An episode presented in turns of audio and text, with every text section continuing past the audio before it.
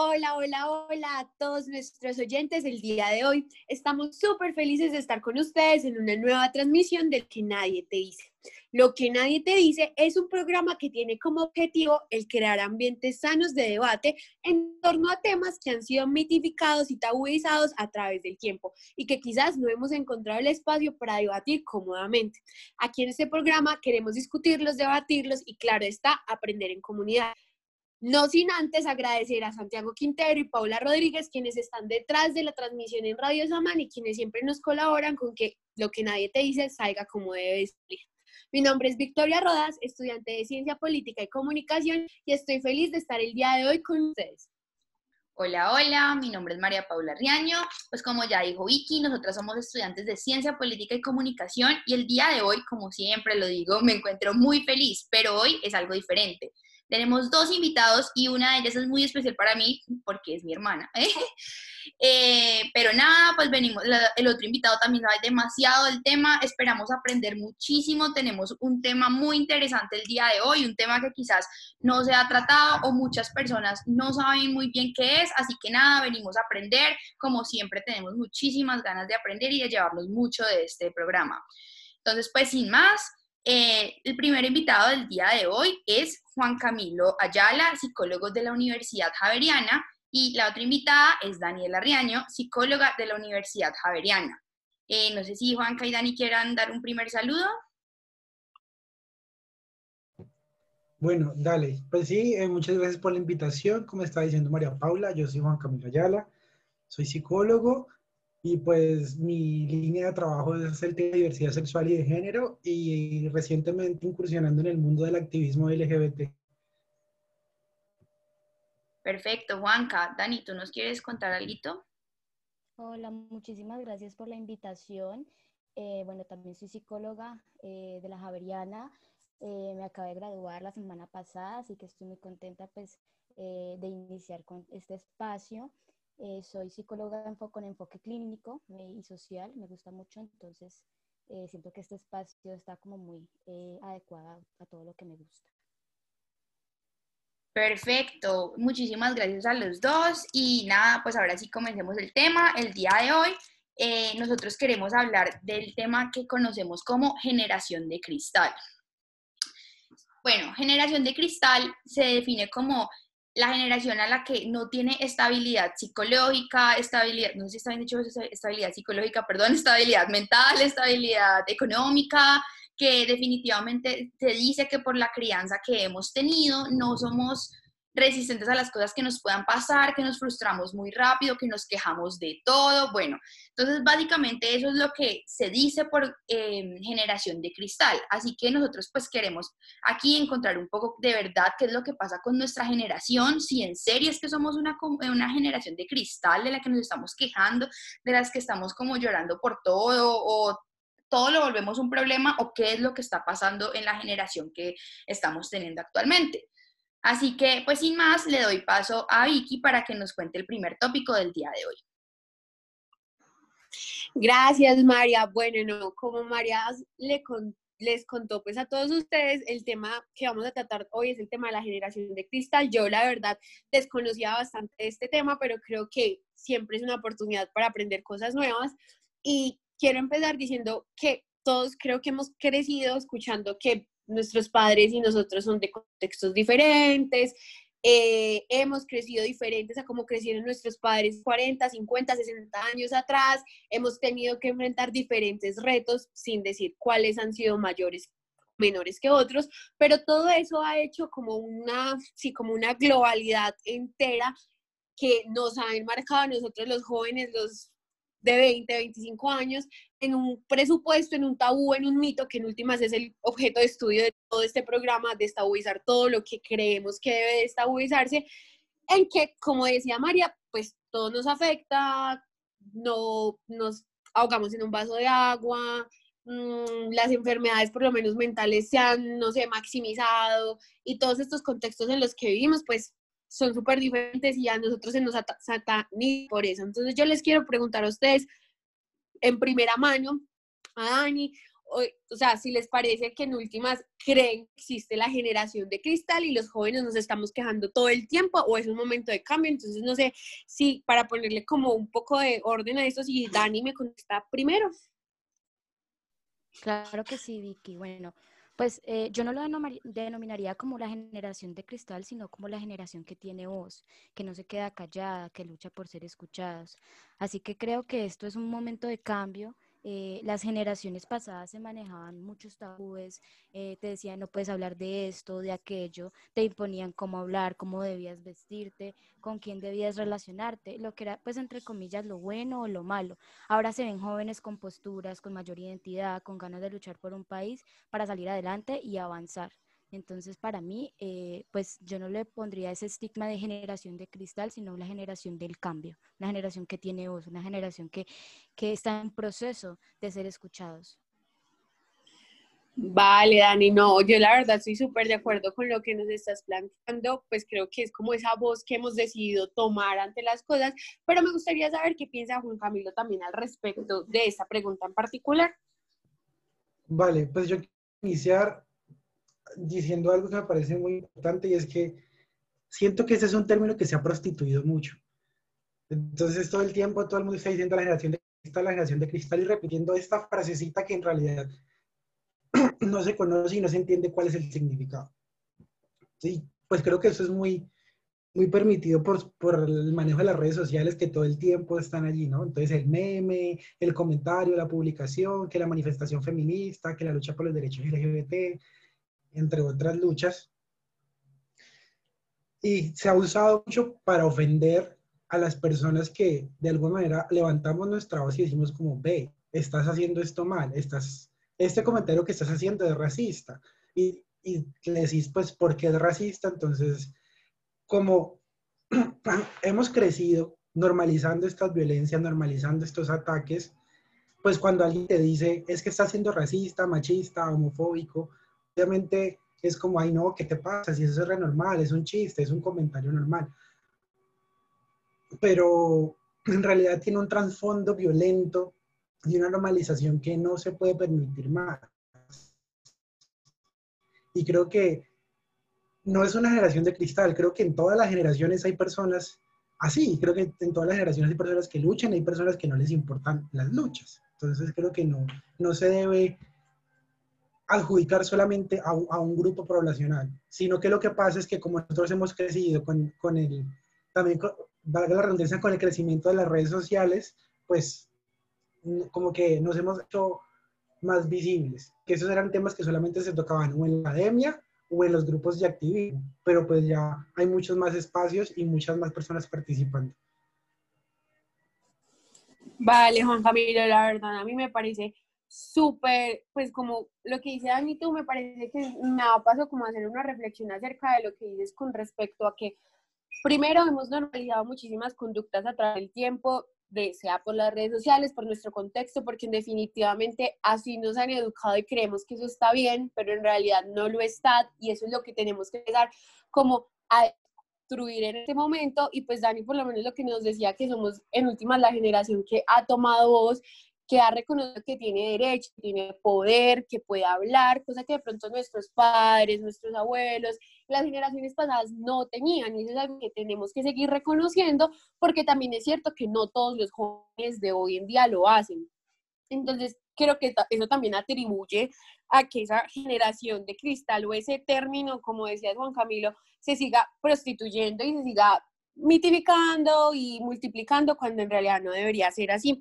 Entonces, pues antes de continuar, me gustaría saber si María pudo arreglar su problemita de internet o, o si nos está escuchando. Hola, aquí estoy. Sí, sí, todo bien. Ah, bueno. Sí, nada, sí, bueno, entonces. Eh, nada, yo la verdad también quería hacer una reflexión sobre lo que dijo Juan Camilo y lo que dijo Dani, pues ponderando ambas perspectivas y me parece pues bien interesante la verdad lo del tema de la prostitución del término me pareció muy interesante, literal lo anoté aquí, porque, o sea, yo de verdad me identifiqué mucho cuando dicen como que, ay, pero es un chiste, es que se ofenden por todo, y es como que, es que de verdad la gente no entiende tu chiste qué puede como causar. O sea, si tu chiste a quién está, cuando tú le dices como que, ay, esta persona está gorda o esta persona está fea o no sé, hay demasiadas cosas ofensivas que se me vienen a la cabeza, pero no quiero repetir, entonces como que en verdad llega ahí el punto donde tú no entiendes la repercusión que tienen tus palabras sobre las otras personas. Y yo creo que en verdad esto lo hemos repetido bastante en este programa, que tenemos que ser conscientes de lo que nos duele a nosotros, no nos duele a las otras personas, que nos pueden doler cosas diferentes. Y eso es algo muy cierto.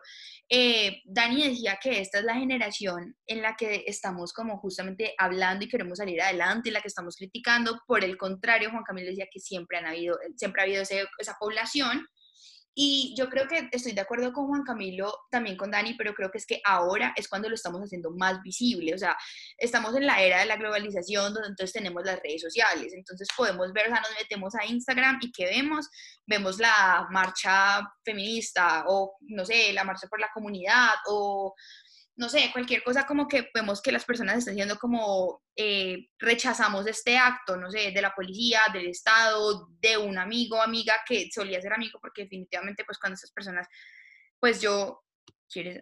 que cuando estas personas que pues hacen como algunos debería como, o pues eso es lo que yo pienso, deberíamos dejar de apoyarlos.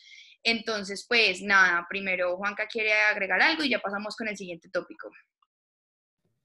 Sí, algo que, se, que me falta anotar allí, y es que en una parte de la pregunta nos decían que si éramos una generación que se quejaba por todo.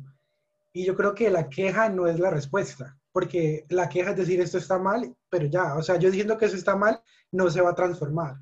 Creo que la acción es lo que allí va a hacer que en serio las cosas cambien. No solamente la queja, como que sí identificar las problemáticas, pero también como yo, desde mis posibilidades, ya sea dentro de mi entorno familiar, social o comunitario que estoy haciendo yo para que estas problemáticas estructurales pues dejen de, de afectar a la población.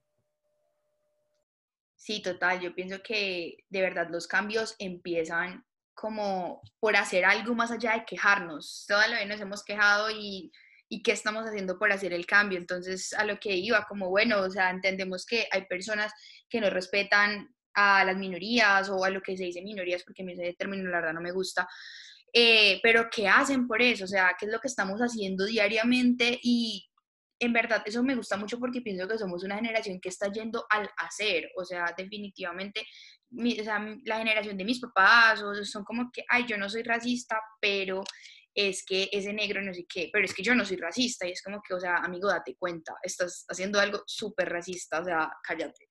Entonces, nada, como que en verdad, y entonces es por eso, es como que, oye, no digas que, no sé, esos pequeños como micromachismos o esos micros que tenemos, hay que empezar a quitarlos, es como, y ahí es donde empieza, ay, no, es que porque se están quejando de esto, y es como que ya, o sea, en verdad entiende que eso también está mal y hay que, pues, desnaturalizarlo. Entonces, como, pero a eso también como que me lleva a otra pregunta, o pues me surge como una duda, y es como, desde jóvenes en verdad hemos escuchado que nosotros nos quejamos de todo, pues que somos una generación sin criterio, o sea, a mí me pasa muchísimo, si mi mamá escucha el programa, que ella me dice, es que ustedes tienen un tinte diferente político porque ustedes no tienen criterio y no entendieron lo que pasó antes en el país, y yo, ¡ah! porque pienso que es precisamente eso, como el criterio que hemos forjado, pero eso es lo que yo pienso, porque eh, también otra de los estigmas es que tenemos como muchos problemas para encontrar estabilidad económica, que somos una generación de vándalos porque estamos protestando de maneras diferentes. Entonces, pues nada, yo quiero pensar, eh, yo quiero ver ustedes qué piensan sobre esto. Si en verdad es que nosotros somos esa generación tan terrible como lo muestran o qué es lo que está pasando. Dani, no sé si tú quieras empezar. Sí, María. Bueno, pues eh, desde mi postura creo que es lo contrario, eh, no creo que seamos una generación sin criterio, no se puede generalizar. Eh, estamos en un proceso de cambio, como lo dije, que apenas está empezando. Y creo que igual estamos influidos por un sistema, pero también tengo la certeza de que ahora en día somos más los jóvenes que quieren salir adelante, que luchan por vivir en un lugar mejor en todo sentido, desde lo político, desde lo ambiental, desde lo social. Sin embargo, como digo, pues el sistema no deja de influenciarnos. Entonces, pues digamos, no es que esté yo de acuerdo con los actos vandálicos, pero considero que es precisamente por esa falta de educación y de oportunidades que muchas poblaciones eh, carecen, que se, carecen que se dan estas protestas. Eh, porque están esas ganas de ser escuchados por el otro y más que todo por esos gobernantes que dirigen este, este mismo sistema. Dale, banca. Vale, pues a ver, yo vuelvo al tema de que la gente sin criterio es de todas las edades. O sea, hay mucha gente que solamente escucha algo que está de acuerdo con su sentir y ya lo toma como propio. Entonces es como que en realidad no procesa las ideas, no reflexionan en torno a lo que está escuchando, a lo que está leyendo. Entonces como, es que esta persona dijo esto y así es porque lo dijo esta persona. Y ahí eso no solamente pasa con nosotros, o sea, pasa con todas las generaciones y con muchas edades. en cuanto a, a, lo de las protestas, uno lo de Dani, es que la las problemáticas sociales son estructurales. Si, si un Estado permite la violencia y perpetúa la violencia y ejerce la violencia constantemente, y el pueblo pues decide manifestarse de manera pacífica, porque eso es lo que hemos visto en muchas ocasiones, y la respuesta a la marcha es meternos reforma laboral, meternos mil cosas que nos van a afectar como sociedad. Entonces, pues, ¿qué esperan? Si salir a marchar y a, y hacer las arengas y prender la vela y tocar la cacerola no funciona. Entonces, pues, los grupos sociales buscan una, una, otra alternativa y la única alternativa que queda es, pues, es esas violencias que, que obviamente digamos que la violencia no es la respuesta, pero es la única respuesta que se ha encontrado en este momento porque no se está escuchando. ¿Ya?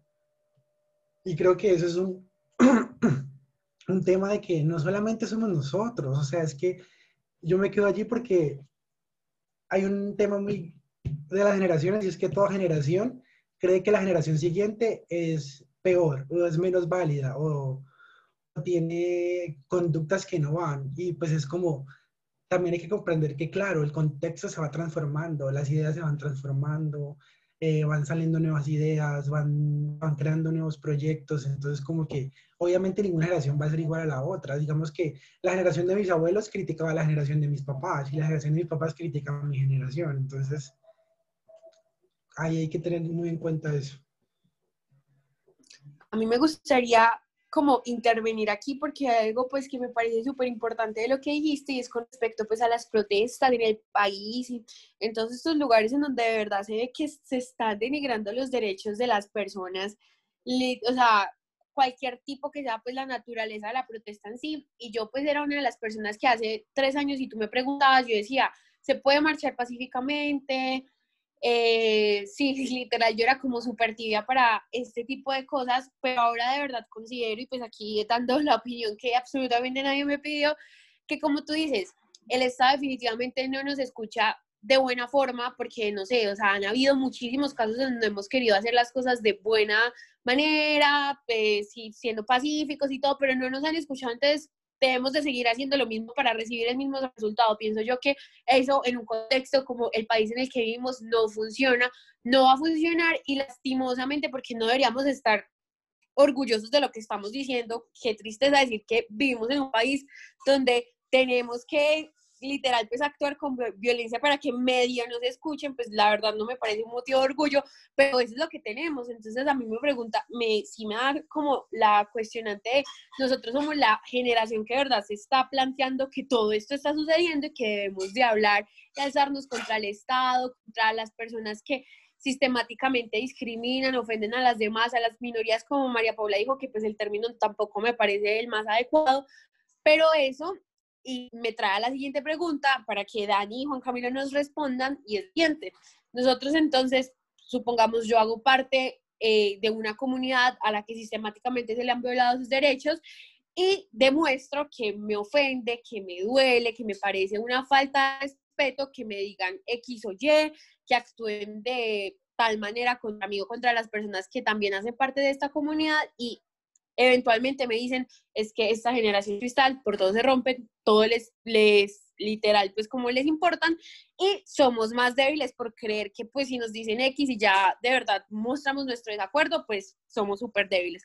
Entonces, a mí sí me gustaría preguntar a ustedes que, o sea, ¿qué consideran contra ese término de debilidad por no ser capaz como de aguantar, y pongo entre comillas el término aguantar, lo que una sociedad que ha estado sistemáticamente, no sé, como heteropatriarcal, o sea, con discriminación, con todo eso, pues ha estado como acostumbrada. Entonces, no sé, para cambiar de pronto el orden un poquito, escuchamos primero a Juan Camilo, después a Dani. Dale. Pues a ver, yo no creo que uno sea más débil porque no se deje violentar. Creo que en realidad requiere mucha más fuerza uno alzar la voz y decir, oiga, espere. Porque es que usted me está ofendiendo a mí, usted está atacando mi raza, mi orientación sexual, mi identidad de género. ¿Por qué? O sea, ¿por qué la gente, es que la gente cree que tiene derecho a ofenderte y que vos te quedes callado? Porque si no, pues vos no aguantas nada y vos sos un, un frágil, un débil.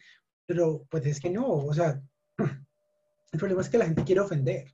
La gente le gusta ofender y cuando vos levantas tu voz se sienten ofendidos ellos. ¿Y por qué se sienten ofendidos? Porque es que a pesar de que nos han enseñado a ser machistas, clasistas, racistas, nadie quiere serlo porque sabemos que está mal.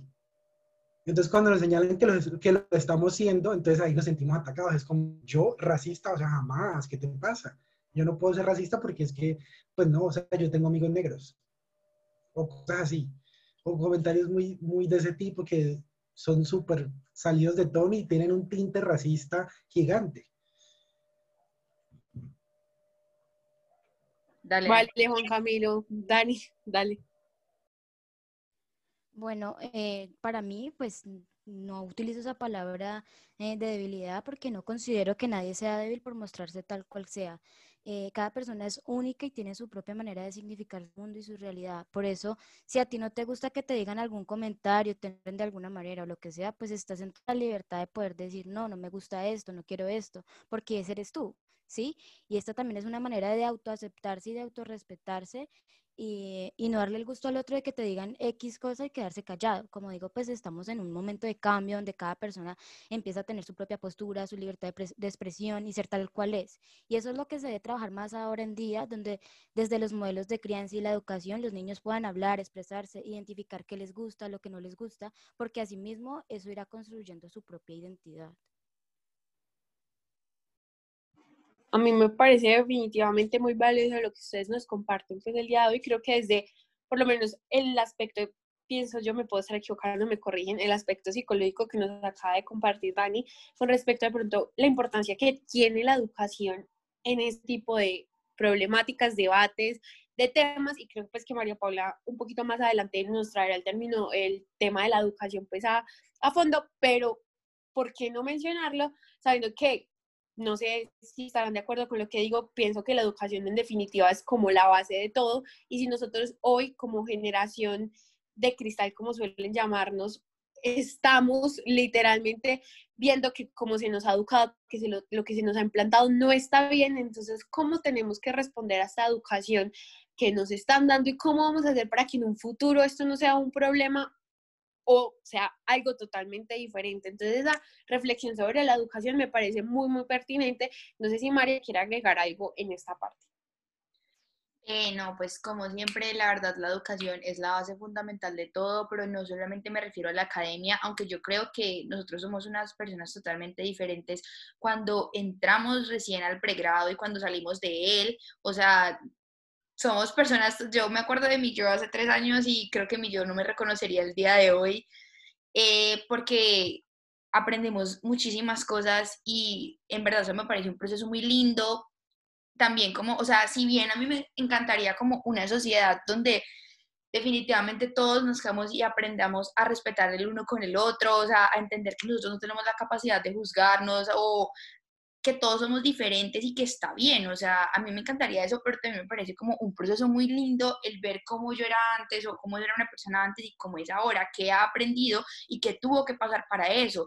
Entonces, como que, ay, sí, que es que antes criticabas el lenguaje inclusivo y hoy lo usas, o sea, de verdad, como a mí eso me parece un proceso muy lindo y que eso va con todo definitivamente.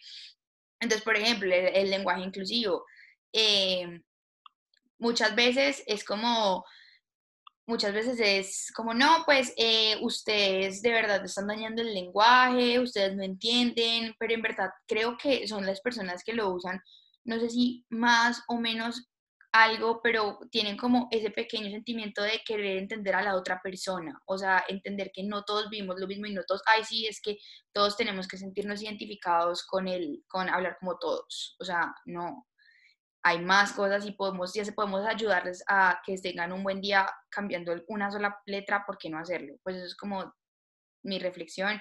Y bueno, Juanca, cuéntame. Bueno, antes de lo de la educación, quería decir como que añadir que el, miedo al cambio es muy fuerte. El miedo a transformar, transformarse y revisarse uno es muy fuerte y creo que es una de las cosas que más impide que, que se transformen las, estas conductas violentas. Creo que eso influye mucho en, en, el pensamiento de las personas. Y en cuanto a lo que estaba mencionando María Paula sobre la educación, y es que estoy totalmente de acuerdo porque yo, también me miro cuando recién entré a la universidad, yo era el más homofóbico y más hipócrita porque pues, yo soy marica, ¿no? Y, y el más racista, el más macho, y como que creo que los espacios que me brindó la universidad me permitieron poder reflexionar sobre todas estas conductas. Obviamente, yo no estoy diciendo que ya estoy curado de todos los males, ¿no? Obviamente tengo muchas conductas que todavía, pues, las tengo como muy impregnadas, pero pues trabajándola, ¿no?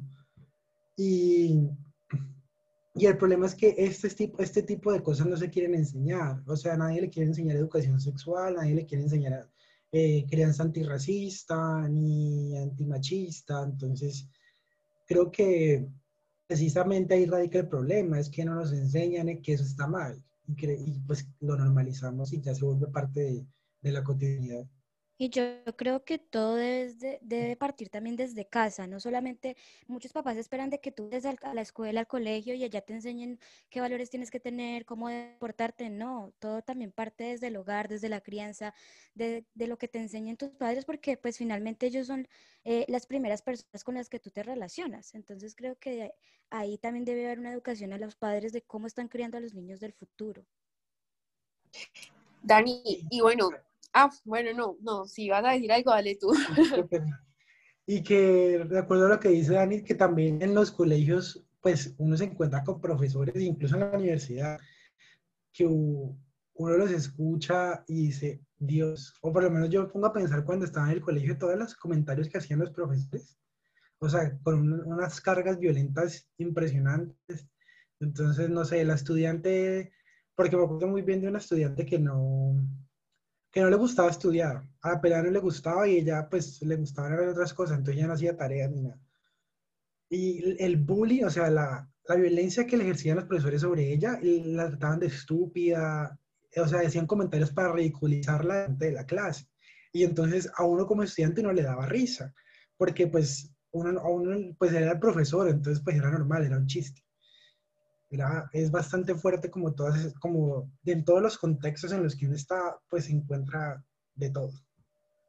Sí, por eso creo que debe ser como un trabajo complementario desde casa, desde el colegio, de que haya como esa, esa comunicación de, bueno, estamos enseñando a un niño que, que en el futuro va, no sé, va a tener eh, ideales, va así. Entonces, como que es importante que haya como esa, esa, esa inter, ¿cómo se dice? Esa interdisciplinariedad entre, entre casa y escuela y entre otros contextos en los que el niño pueda estar inmerso.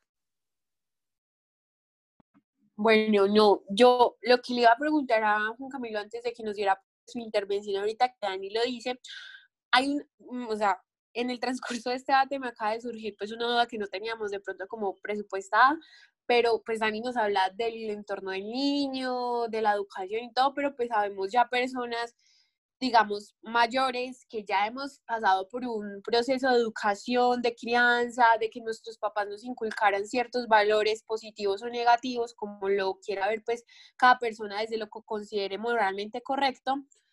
Pero pienso que, y es la pregunta que quiero hacerlos a ustedes, me decían que es una responsabilidad compartida entre padres y escuela y entre otros entornos sociales, pero yo pienso que nosotros como seres humanos ya, entre comillas, adultos, también tenemos una responsabilidad responsabilidad muy grande. Y para eso, pues voy a poner un ejemplo. Yo hace meses viví una situación donde por un comentario que yo no pensé que fuese de la magnitud de pronto que era, pues hice sentir mal a unas personas, pero yo en el momento no caí en cuenta precisamente de mi error porque a lo mejor tenía esas conductas tan normalizadas que no vi la, pues la, sí, como la grandeza del comentario, por más bobo que yo en ese momento lo pensara. Obviamente después de como de una retroalimentación y, una, y un pensamiento fue como que, ok, a mí nadie me dijo que esto estaba mal y la responsabilidad mía de ahora en adelante es optar por aprender día a día que ese tipo de cosas no las puedo decir, ni pensar, ni hacer, porque hay comunidades que han sido, como les repito, sistemáticamente vulnerables, discriminadas, y está nuestra responsabilidad nosotros ahora, jóvenes adultos, pedagogizar, no sé si la palabra es pedagogizar, enseñar, eh, con el ejemplo literalmente, intentar que nosotros, nuestros amigos, nuestra comunidad, nuestra sociedad también entienda que está bien.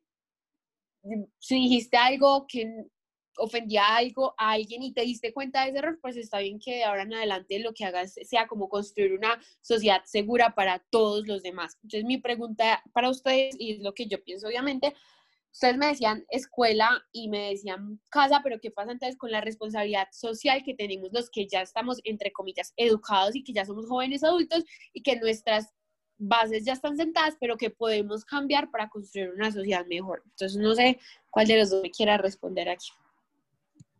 Bueno, yo creo que me atrevo a hablar por Dani por mí, es que cuando hablamos de la responsabilidad entre el colegio y la familia, hablamos más desde la niñez. Eh, y estoy totalmente de acuerdo de que nosotros como pues ya criados, ya con una edad más madura, sí obviamente tenemos una responsabilidad gigante. Y creo que esa responsabilidad empieza a educar a nuestros papás. Siempre, siempre empieza a educar a nuestros papás, pues porque ellos son de otra generación, crecieron normalizando ciertas cosas Obviamente no es un proceso fácil y es de trabajarle, de darle y también responsabilidad pues con nuestro entorno en general. Y ahí quiero agregar un punto y es que mucha gente, no sé por qué cree que porque la, ha sufrido violencias por su género, por su orientación sexual, por su raza, por su clase, cree que no, no, es, no es capaz o no es posible en esa persona ejercer violencia sobre otros. Pero pues yo, digamos, no sé, está una persona, una mujer lesbiana, que toda su vida le han hecho bullying por ser lesbiana, pues esta mujer también puede, no sé, hacerle bullying a una persona negra, a ejercer violencia contra una persona negra. Como que el ser, el ser victimario, el ser víctima no te quita posibilidad de ser victimario. Y, y creo que es una responsabilidad individual y también social de revisarse y de ayudar a otros y acompañar a otros a que se revisen a sí mismos. Bueno, Dani, cuéntanos. Gracias, Juanca. No, sí, yo estoy totalmente de acuerdo con Juanca. Eh, creo que igual, pues nosotros también fuimos criados como con eh, unas bases eh, como con unas bases también muy eh, normal, normalizadas, pues como muy estigmatizadas, pero yo creo que a medida que ha pasado el tiempo, pues hemos podido darnos cuenta de muchas cosas, incluso lo estábamos hablando ahora, yo creo que entramos a la universidad, o, eh, o bueno, particularmente entré a la universidad también con muchos ideales que eh, a medida que fue pasando el tiempo, pues pude como ir eh, conociendo y conociéndome, ¿sí? Porque yo creo que también es una autoconstrucción de sí mismo, de, bueno, ¿qué, qué pienso yo realmente? No es lo que me dice el otro, no es lo que me dicen mis papás, eh, sino que es lo que, yo, lo que yo pienso. Pienso que es importante que también cada persona pueda revisarse a sí mismo eh, y que también, bueno, o sea, tú puedes errar, o sea, eso no está mal, ¿sí? Porque pues digamos que como te digo, cada persona eh, vive en su, vivió en su contexto, fue criada de tal manera, entonces está bien, digamos, eh, aceptar de que te equivocaste, eso no está mal y, eso ya no te hace débil por aceptar de que, de que, de que, de que la embarraste o de que, sí, o sea, está bien, listo, de pronto en el momento no, no te diste cuenta, válido, pero después te, pudiste percatar de eso y eso también es lo que te hace humana y lo que te hace decir, bueno, me equivoqué, pero estoy cambiando. Así que eh, es súper, me parece que eso fue, pues, que lo, lo tengas en cuenta y que lo hayas reconocido, es un punto muy importante.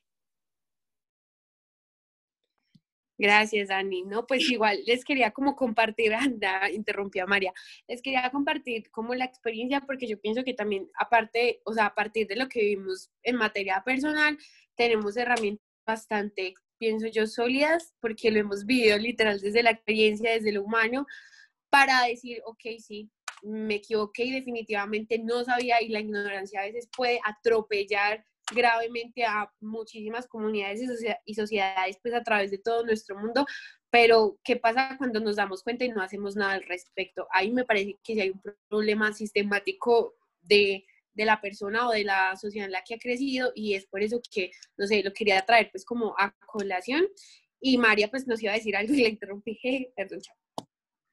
Eh, no, Vicky, no te preocupes, nada, pues la verdad, como que yo me adjunto muchísimo a las palabras de Dani, que pienso que todos somos humanos, todos estamos aprendiendo, el punto es qué hacemos con los errores y con el aprendizaje que tenemos a diario, porque yo pienso que la deconstrucción, el aprendizaje no es solamente de un día, sino que son cosas a diario que de verdad es como empezar a, oye, ya, ya, quítate estos pensamientos de la cabeza, porque es que no solamente están no decirlos, están en deconstruirlos de tu propia mente, o sea, está bien que tú no le digas como que, ay, oye, hoy no te ves tan linda o estás muy demacrada, ya eso está mal, o sea, no lo digas, pero tampoco lo pienses, o sea, como que entender que no es solamente cuidar nuestros actos porque qué va a decir el otro, también como decía Dani, como es que tampoco es como, eh, porque estoy diciendo, porque no puedo, puedo decir esto según la sociedad, sino conocerme y saber yo qué pienso sobre las cosas, saber qué es lo que para mí definitivamente está bien y qué va conmigo, o sea, por eso es que yo pienso que hoy en día encontramos como tantas, o sea, nosotros somos una generación o estamos en un mundo demasiado heterogéneo, demasiados pensamientos.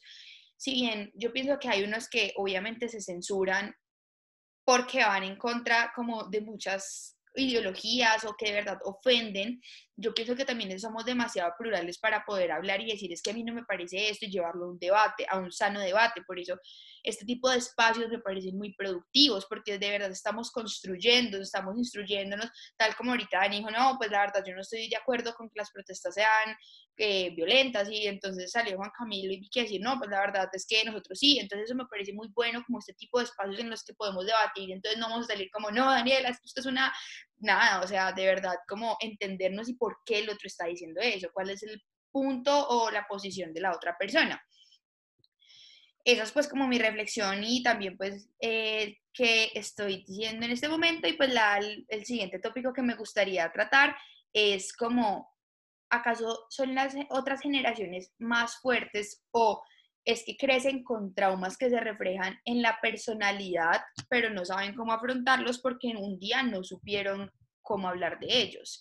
Con esto hago referencia como cuando, yo me acuerdo que mis esposas me decían como, no, es que uno no puede decir, uno no, cuando estaba chiquito yo no podía decir que, no sé, que estaba estresado, porque es que el estrés solamente lo sienten los adultos. Entonces es eso, como de verdad estas cosas son como reprimidas que pueden terminar en traumas en las diferentes personas o la generación anterior que se diferencia a nosotros, que nosotros ahorita sí buscamos ayuda o tenemos como más a la mano ese tipo de herramientas. Entonces, no sé quién quiera comenzar. Bueno, antes de responder la pregunta, yo quiero añadir algo a lo que estaba mencionando María Paula, y es que precisamente el debate es no para ganar, no se trata de, de imponer tu pensamiento en el otro, sino de entender desde dónde piensa el otro y mostrarle al otro desde dónde vos pensás. Y por eso los espacios de debate muchas veces son rechazados, como huidos, no sé cómo mencionar, cómo decirlo. Porque uno, pues la gente cree que es ir a ganar y pues si no gano porque yo estoy re mal. Y creo que eso también se presenta mucho en las redes sociales, ¿no? Y parece que las redes sociales son un espacio cero para discutir con alguien. O sea, cero pelear con alguien por Facebook, por Instagram o por una publicación que alguien hizo un comentario, me parece que no va al caso, porque la gente en las redes sociales, pues claro, está detrás de una pantalla, está escondida, está protegida de alguna manera, y ahí saca mucho, ahí sale a relucir mucho la violencia, sale a relucir muchos comentarios que no, que no tienen que ver con el debate y que no tienen que ver con, con la problemática que se está abordando. Además que sí, mucha gente dice, es que yo tengo que ganar esta discusión por Facebook, porque yo soy el que tiene la razón. Entonces yo voy a ganar a como de lugar. Y yo lo digo porque a mí me tocó una vez, una vez propia experiencia y fue la única discusión que tuvo por, por internet. No me acuerdo muy bien de qué era el tema porque Juan, un man gay, puso que si los hombres gays vivíamos más, sufríamos más el machismo que las mujeres. Entonces yo como, o sea, ¿cómo alguien preguntar eso? Porque no, no viene el caso. O sea, digamos que sí, obviamente el machismo nos afecta a los hombres gays, pero, pero eso no es libre de ejercerlo porque seguimos siendo hombres y replicamos también esas violencias machistas muchísimo. Y al final, pues, el tipo estaba empeñado en que eran los hombres gays que lo vivían más y ya yo le dije, chao. No, no, no, no, no se puede desgastar uno tratando de explicarle a alguien porque, porque no es lo que él cree.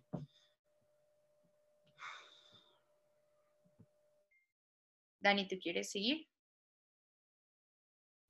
Sí, pues a ver, eh, en cuanto a la pregunta que estabas planteando, María, eh, yo no creo que una generación sea más fuerte que otra, la verdad. Simplemente creo que hay que entender que la sociedad se ha ido transformando en el paso del tiempo, los modelos de crianza también, eh, como lo dije al principio, Anteriormente se criaban niños con ideales diferentes de no poder hablar, de no poder expresarse, donde se te imponían todo lo que debías hacer e incluso con quién debías casarte eh, o formar una familia sin tener en cuenta los gustos o orientación de la persona. Entonces creo que hubo aspectos que no se enseñaron en su momento, pues no lo considero como un trauma como tal, pero sí pueden haber ciertos aspectos que desde niños no se solucionaron, que actualmente sigue pronto sin ser descubiertos por las mismas personas eh, y por eso no saben cómo afrontarlos y, no, y no, porque no, conocen, no se conocen a sí mismos. Entonces creo que eso es como más, más que un trauma, la verdad, siento. Es como más de enseñanza, siento que todo parte desde la educación. Sí, yo, yo estoy de acuerdo con Dani, no creo que sea un, un trauma, no la, pues no sé, no creo que la palabra es muy fuerte para, creo que los traumas tienen que ver con otra cosa. Y si es como más educación desde la crianza, de cuáles son los, los ideales que hemos construido, eh, cuáles son esas convicciones y esa forma de vivir que tenemos.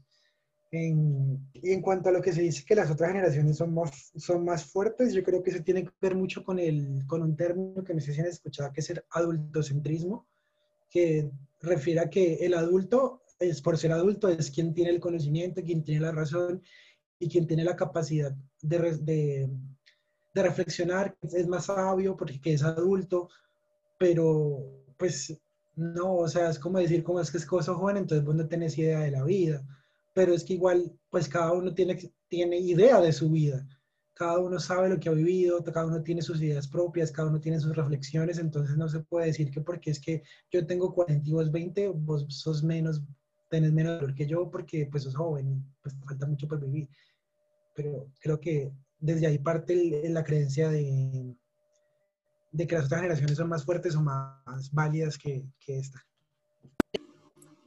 Con ese, con ese te falta mucho por vivir, literalmente me pareció escuchar a mis papás en el oído diciéndome, es que usted no sabe, es que usted no entiende, es que literal, todo lo que acaban de decir, literal, creo que es como de pronto características que generación a generación hay, pero también pienso pues como la importancia de, de considero yo tampoco como generalizar esas conductas, o sea, lo bien, que a lo bien, perdón, eh, pues creo que la, mm, la, generación de nuestros padres tiene cosas arregadas, como lo comentaba pues ahorita María Paula hace unos minutos, pero pues nosotros estamos con las herramientas en la mano para cambiar que esas pues sí, como esos aspectos de la generación no tan positivos, pues nos sigan aquí y nosotros podamos construir a partir de, que es lo más importante.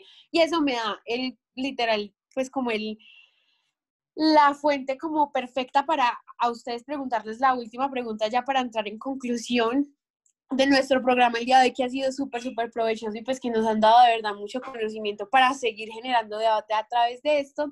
Y es, ustedes consideran que debemos de seguir en pro, en últimas, de crear este tipo de, de, pues, de, espacios que nos enseñen, que nos pongan a pensar, que digan, uy, yo no sabía esto, yo no conocía este término, y que la educación en últimas sea como el eje principal para el cambio que queremos en últimas ver en un futuro o en un presente, esperemos, en un futuro no tan lejano, pues no sé, cualquiera me puede empezar a contestar por aquí.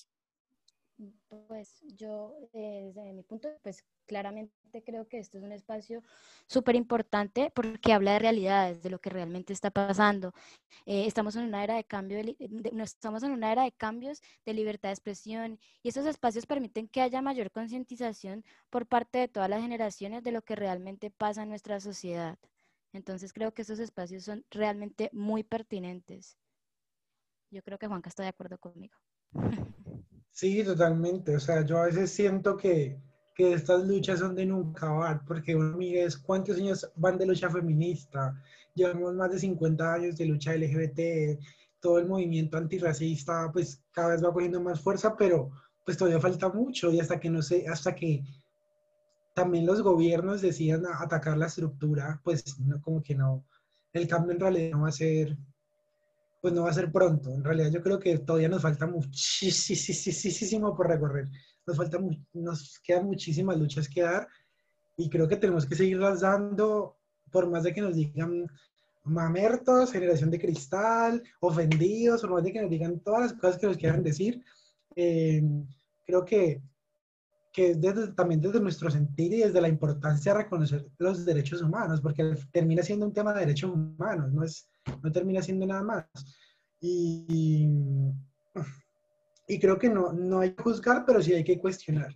Sí hay que cuestionar las luchas y sí hay que cuestionar cómo se están llevando a cabo. Si las luchas están siendo incluyentes o no, si las luchas si están exigiendo lo que se debe exigir o si se han perdido, quién se ha apropiado de las luchas, quién las está exigiendo. Creo que eso sí hay que cuestionárselo porque se ve, se ve mucha fragmentación. Lo hablo desde mi, desde mi posición como, como marica dentro de la comunidad LGBT. Entonces se ve mucho, ¿no? Como los maricas nos hemos apropiado de la lucha hemos dejado a todo lo que no es marica a un lado. Que eso no puede ser así porque, pues, empezando que la lucha la empezaron las mujeres trans, empezando por ahí. Entonces, esas cosas hay que cuestionarlas porque las dos no son perfectas y nunca lo van a hacer. Entonces, siempre hay que estar en una constante revisión de cómo estamos llevando a cabo las cosas. Sí, totalmente de acuerdo contigo, Juan Camilo. Creo que, pues nada, nos, ya nos quedan solamente dos minutos de programa. Entonces, pues primero creo que nos llevamos, como siempre, demasiadas cosas muy buenas de, este, de estos programas, demasiados aprendizajes o nos quedamos eh, con muchísimas más preguntas de las con las que llegamos, que eso me parece muy importante. Y nada, pues primero darle las gracias a Juan Camilo y a Dani. No sé si quieren cerrar como con una pequeña conclusión o pues me dicen ustedes. Bueno, pues muchísimas gracias a ustedes por la invitación. Eh, pues yo creo que ya después de todo lo que hemos dicho, creo que no somos una generación de cristal, somos una generación de cambio, que hay que seguir trabajando para una construcción de un mejor entorno, de un mejor país, de un mejor mundo, que desde la crianza, desde la educación, desde los límites, es que crearemos personas con pensamientos transformadores, donde desde la aceptación de uno mismo vendrá también la aceptación del otro, sin juzgar, como lo decía Juanca, sino cuestionando y permitiendo que cada persona sea libre de pensar eh, lo que sea. Eso es lo que está, esta generación es lo que quiere eh, estar dejando. Entonces creo que este espacio, como lo decía ahorita, es muy pertinente porque estamos en la, en la generación como que del proceso de cambio, que claramente pronto no, no va a ser ahora, pero que va en pro, va en, va en, una, en un proceso continuo, que ojalá pues que muchos puedan como sumarse a esto. Bueno, yo pues creo que mi conclusión ya la dije ahorita respondiendo a la pregunta pero solo quiero cerrar diciendo que usted piense y exprésese como quiera, pero tenga en cuenta que no, no, no ataquen los derechos ni la integridad de las otras personas, solamente eso. Y muchas gracias por la invitación. Bueno, eh, dale Vicky. no, no, no, muchísimas gracias a ustedes por aceptar nuestra invitación, por estar el día de hoy con nosotros, por enseñarnos pues todo esto que en definitiva creo que nos da insumos para cuestionarnos nuestro comportamiento, nuestras conductas, nuestras acciones y pues sí, en definitiva muchísimas gracias. También les agradecemos a Paula y a Santiago que son nuestros operadores el día de hoy y son quienes en últimas hacen que Radio Samán y lo que nadie te dice pues sea posible. Los invitamos a que sigan conectados con la programación de, programación de Radio Samán y los esperamos en una nueva transmisión de lo que nadie te dice el próximo miércoles.